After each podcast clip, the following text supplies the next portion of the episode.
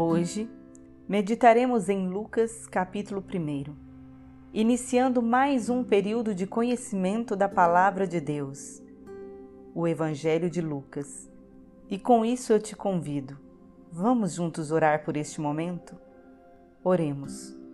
Bondoso Deus, é com gratidão que iniciamos este tempo de conhecimento do Teu Evangelho Queremos mergulhar nas verdades escritas por Lucas com inteligência e sabedoria. Por isso te pedimos, abra os olhos do nosso entendimento para que o conhecimento que vem da tua boca entre em nossos corações, transformando a nossa mente e também nos purificando. Porque está escrito: o Senhor dá a sabedoria, e da sua boca vem a inteligência e o entendimento. Provérbios capítulo 2. Eu creio nas verdades escritas na Bíblia Sagrada. Eu tomo posse delas para viver na prática cada uma de suas promessas. Então eu te peço, perdoa, Senhor, os nossos pecados. Não nos deixe cair em tentação, mas livra-nos do mal, seja ele carnal ou espiritual, visível ou invisível é o que nós te pedimos em nome de Jesus Cristo, teu Filho amado. Amém. Bem, o Evangelho de Lucas faz parte do cânon bíblico compondo um dos três evangelhos sinóticos. A palavra evangelho significa boa notícia. A boa notícia de que Deus amou o mundo de tal maneira que deu o seu Filho unigênito para que todo o que nele crer não pereça, mas tem a vida eterna. E aqui cabe uma poderosa reflexão.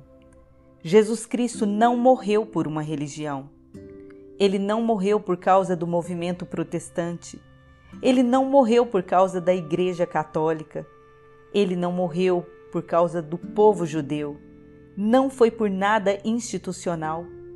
O Filho unigênito de Deus veio a este mundo para que eu e você não pereçamos foi por nós, seres humanos, capazes de fazer escolhas, capaz de conhecer o Evangelho, de entender o amor poderoso de Deus e escolher por vontade própria o seu governo. A Bíblia não diz em Gênesis que Deus fez a nossa denominação, a nossa religião, a sua imagem e semelhança. A Bíblia diz que ele nos fez a sua imagem e semelhança. E se existe um plano original, nós precisamos estudar sobre ele, precisamos persegui-lo. E então eu te convido, vamos juntos nessa jornada de conhecimento de mais um dos evangelhos de Jesus Cristo, o Evangelho de Lucas. Amém? Então, como eu já disse, Lucas compõe um dos três evangelhos sinóticos. A palavra sinótico é uma palavra grega que significa ver junto. Os três evangelhos sinóticos são Mateus, Marcos e Lucas. São muito parecidos, mas tem coisas que são registradas de forma diferente por causa do olhar de cada autor. A ideia é ler os três juntos, de forma que um complemente o outro, e assim nós teremos uma visão completa do ministério de Jesus. Existe também o Evangelho de João, que não é chamado de sinótico, porque ele é bem diferente dos outros. Não há contradição nenhuma entre eles. O que acontece é que João narra fatos dos milagres, da vida, das mensagens de Jesus que não são narrados nos outros evangelhos. E então, para termos uma visão completa da vida de Jesus de Nazaré e da sua mensagem que mudou o mundo, precisamos ler os quatro evangelhos. Mas veja bem, eu não estou aqui dizendo que ao ler apenas uma passagem eu não terei o entendimento do que o Senhor queria me ensinar. O que eu estou dizendo é com relação à compreensão da mensagem completa, do ministério completo de Jesus de Nazaré. E este evangelho tem uma diferença dos outros, porque ele é a primeira parte de uma obra de dois volumes. Lucas continua no livro de Atos. Sim, é Lucas também o autor do livro de Atos. Na primeira parte, chamado Evangelho, o autor Lucas narra a vida de Jesus, as boas novas. Na segunda parte, que é o livro de Atos, ele narra o que Jesus fez depois da sua ressurreição. Ou seja, o livro de Lucas conta o que Jesus fez antes da ressurreição, e Atos, o que Jesus fez depois de subir ao céu e enviar o Espírito Santo aos seus discípulos, criando a igreja. E para contextualizar, eu quero dizer que nem o Evangelho de Lucas e nem o livro de Atos levam o nome do autor. Mas através de fontes históricas, sabemos que Lucas é o autor dessas duas obras maravilhosas. Lucas era médico e fazia parte da equipe apostólica, apesar de não ser judeu. Em muitos momentos no livro de Atos, nós percebemos a presença dele nos relatos, mostrando que ele era um discípulo de Paulo. E esta é a razão dos seus livros serem incluídos no cânon bíblico. Agora eu quero contar uma curiosidade a vocês. Quando a igreja foi desafiada a selecionar quais livros eram considerados inspirados por Deus, um dos critérios usados pela igreja foi a chamada apostolicidade, ou seja, a conexão direta com os apóstolos de Jesus. Livros que eram conhecidos por terem sido escritos por apóstolos ou por discípulos dos apóstolos, porque havia muitos livros, muitos evangelhos foram escritos. Percebemos o próprio Lucas dizendo isso no verso 1. Veja o que ele escreveu. Lucas capítulo 1, verso 1. Muitos já se dedicaram a elaborar um relato dos fatos que se cumpriram entre nós, conforme nos foram transmitidos por aqueles que desde o início foram testemunhas oculares e servos da palavra. Eu mesmo, depois de acurada investigação de tudo, desde a sua origem, quis dar-te por escrito, excelentíssimo Teófilo, uma exposição em ordem, para que tenhas plena certeza das coisas que te foram ensinadas. Lucas escreveu essa obra endereçada a um nobre chamado Teófilo. Percebemos que ele era nobre por causa da forma que ele se dirige a Teófilo. O chamado de Excelentíssimo era um título de nobreza. Acredita-se que Teófilo seria um novo convertido da nobreza romana que estava sendo instruído nas coisas do Evangelho, e Lucas dedica esta obra a ele. E a pergunta é: podemos confiar no que Lucas escreveu? Temos razões para acreditar neste livro? A minha resposta é sim. E a primeira razão que encontro é que Lucas, um homem convertido pela mensagem do apóstolo Paulo, diz que fez uma acurada investigação. Ele não acreditou em boatos ou numa história contada e passada adiante apenas. Ele não confiou em tradições humanas. Ele investigou de maneira detalhada. Ele pesquisou e se aprofundou, verificando a autenticidade de tudo o que ele escreveria. Mesmo porque a história de Jesus havia provocado um fenômeno literário e artístico desde aquele tempo. E é por isso que Lucas, como ele escreveu para alguém que possivelmente era um homem letrado e não confiaria em meias verdades, ele buscou com sabedoria investigar tudo antes de organizar e escrever o Evangelho segundo Lucas e o livro de Atos também. E então nós temos diante de nós uma obra organizada, bem escrita por um homem sério que nos relata verdades importantíssimas. Segundo motivo que eu posso confiar nesse relato, Lucas diz no verso 1: Visto que muitos houve que empreenderam uma narração coordenada dos fatos que entre nós se realizaram. Então, ele está dizendo que houve fatos, houve eventos, houveram circunstâncias. Não são lendas, mitos, fábulas, invenções de pessoas. Não, são fatos que entre eles se cumpriram. E depois ele diz que estes fatos foram testemunhados. Olha o verso 2. Conforme nos foram transmitidos por aqueles que desde o início foram testemunhas oculares e servos da palavra.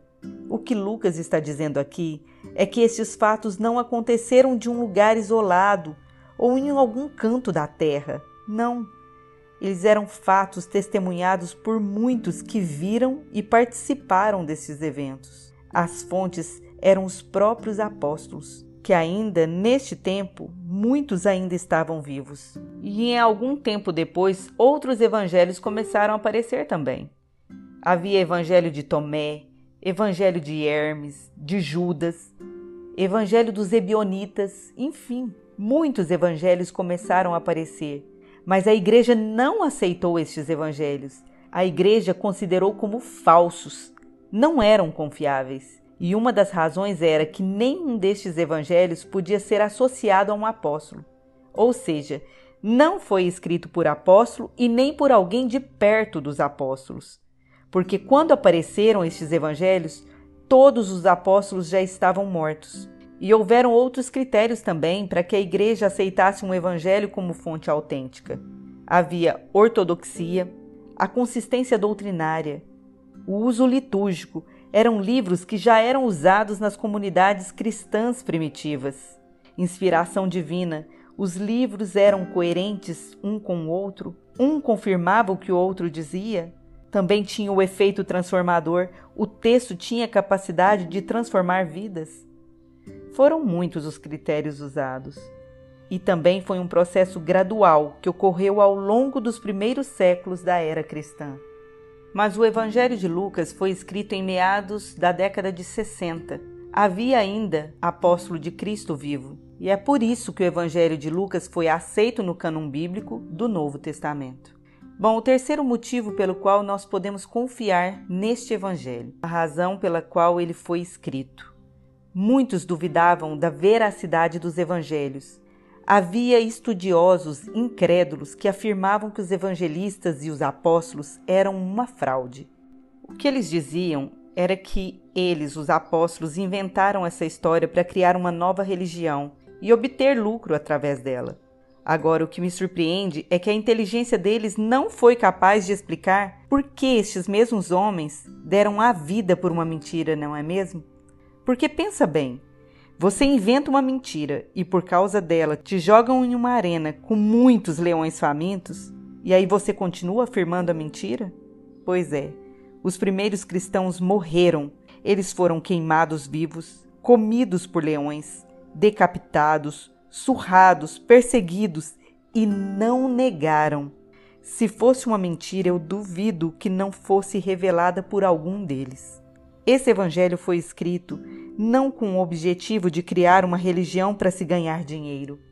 Apesar que, infelizmente, tem gente que se aproveita do cristianismo para ganhar dinheiro, mas eles deram a vida para que estas verdades fossem escritas e atravessassem os séculos ensinando sobre o amor, o arrependimento, o perdão e a misericórdia de um Deus que se fez homem para reconciliar com a sua criação o Criador, o Deus único. E no verso 4, nós entendemos por que foi escrito o Evangelho de Lucas. Ele disse: Escrevo para que tenhas plena certeza das verdades em que foste instruído.